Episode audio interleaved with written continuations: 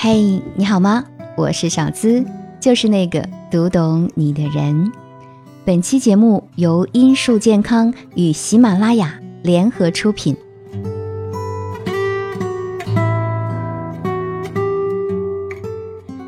去年初，突如其来的新冠肺炎疫情给许多人带来了经济以及心理上的高压，企业停工、失业待家、房贷欠还、就业困难、过度焦虑、担忧、恐慌，由此导致的入睡困难、多梦易醒、失眠障碍，这些都在无形中影响着人们的健康状况。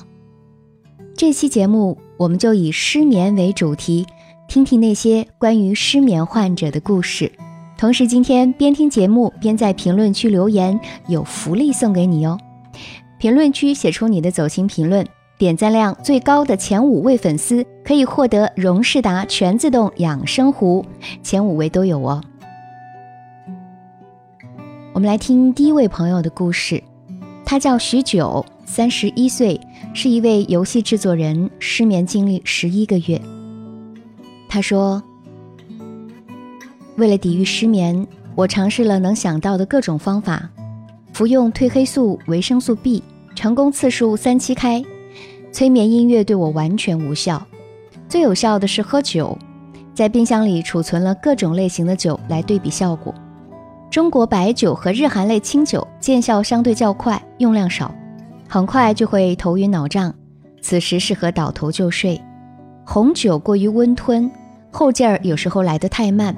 没有办法刚好配合我的睡意，如果无效，我会不停的喝下去。现在回想，我的酒量因此可能会好不少。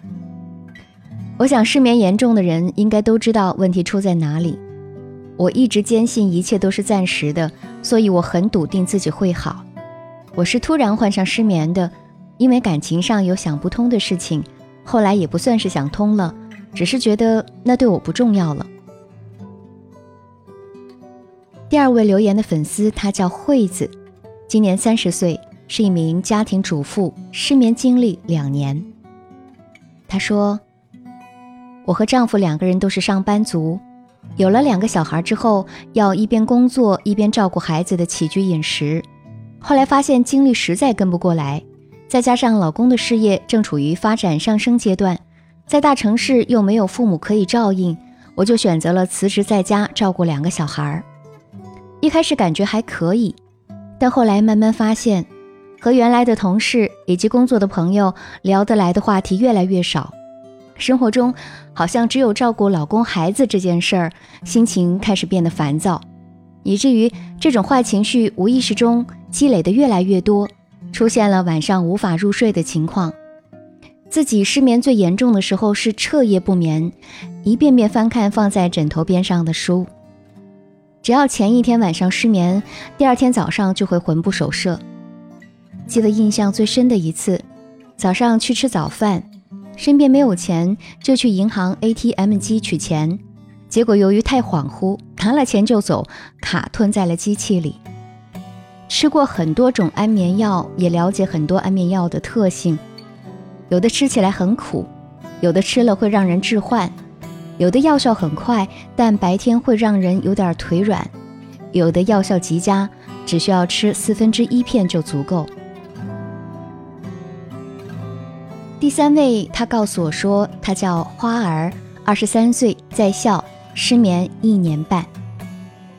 花儿说：“我的性格从小敏感，甚至疑病。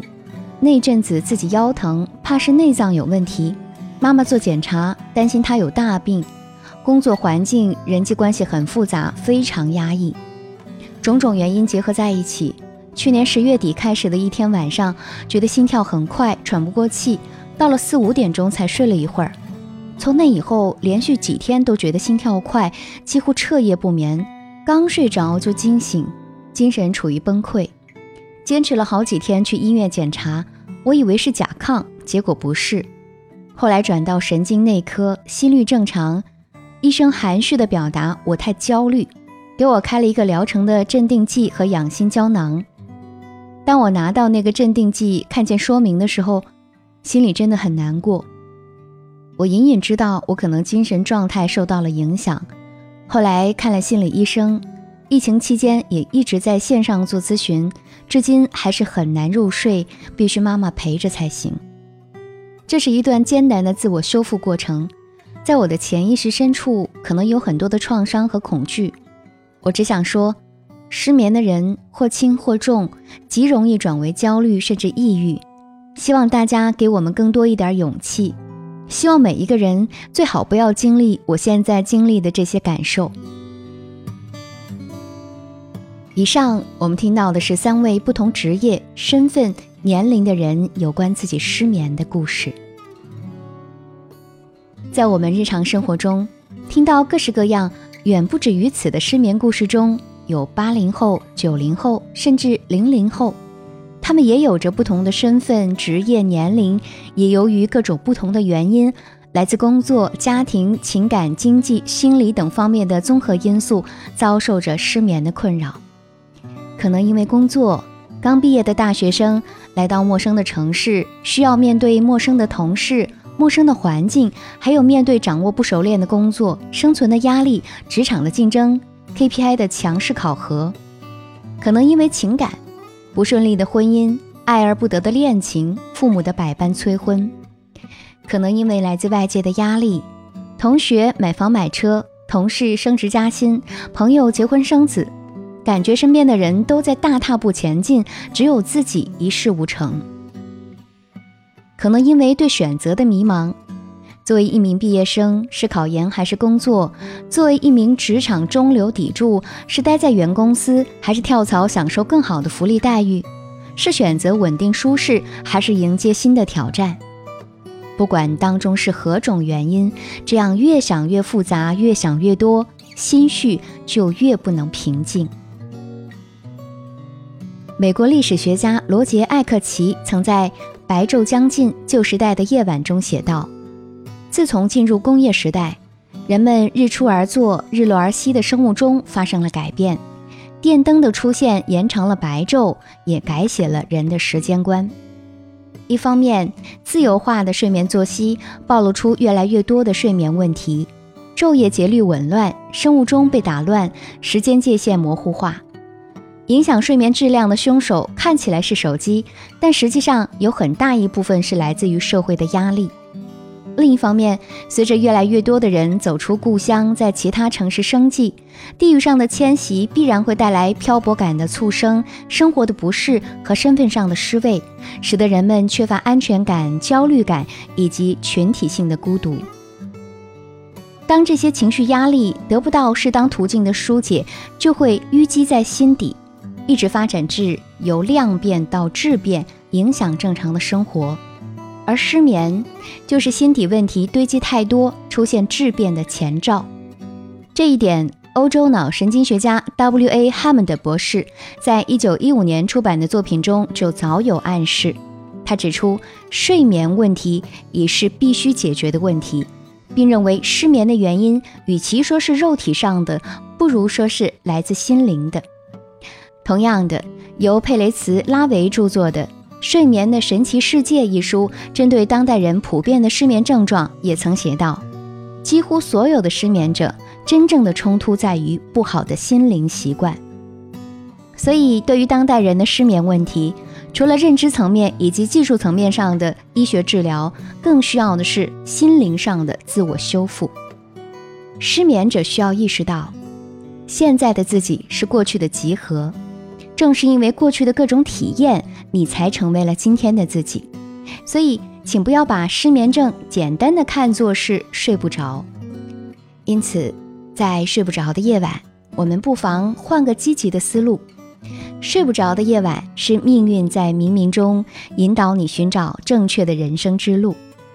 对失眠的人来说，接受失眠并敢于剖析反省自己是最重要、最首要的。比如，感情不顺利的时候，问问自己是什么原因造成的，从恋爱源头开始反思，当初是因为单纯的喜欢对方，还是自己厌倦了寂寞，亦或是来自现实的各种压力所迫？工作事业不顺畅，也问问自己是什么缘由导致的，是因为一开始就选择了一条错误的道路，还是在岗位上一贯浑水摸鱼、贪图享乐？又或是被职场各种人事交际所束缚。自我剖析越透彻，对自己心灵的认知就越深刻。其次，接受那个不太完美的自己。妒忌、恐惧、怯懦、自卑，都是人类情感的正常表达。其实并没有什么实质性的好与坏之分。但因为人类天性享受并喜欢那些令自身愉悦的情绪，所以人为的将各种情绪进行二元化的分割。接纳并陶醉于那些快乐的、幸福的、喜悦的感受与刺激，逃避且憎恶于那些悲伤的、痛苦的、哀怨的感受与刺激。实际上，当你能直面心灵内在的痛苦，其实就是在敢于正视并接受那个不太完美的自己。通过人生的痛苦，感受到痛苦中的甘甜，必然会领悟到当下的意义。最后，回到痛苦的起点。重新出发，脚踏实地的一步步去追求并靠近自己寄希望的生活、期待的爱情、中意的事业。当心真正痊愈，身体自然也就康健了。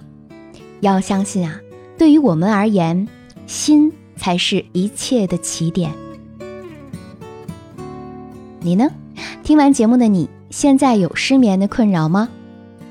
今天听节目不光有干货分享，还有福利相送哦！在我们本期节目的评论区留言，说出你的心得和感受，点赞量最高的前五位粉丝可以获得拥有二十大功能的荣仕达全自动养生壶，家用、办公室里面用都很方便。我家那台已经用了好几年了，像是平常煮煮鸡蛋、煮粥、煮花茶、煮汤等等都非常好。我会选取点赞量最高的前五位小伙伴，大家快来争取这个难得的福利吧！解密情感烦恼，给你最真切的知心陪伴，最快乐的情感成长。我是小资，就是那个读懂你的人，我在这里等你哦。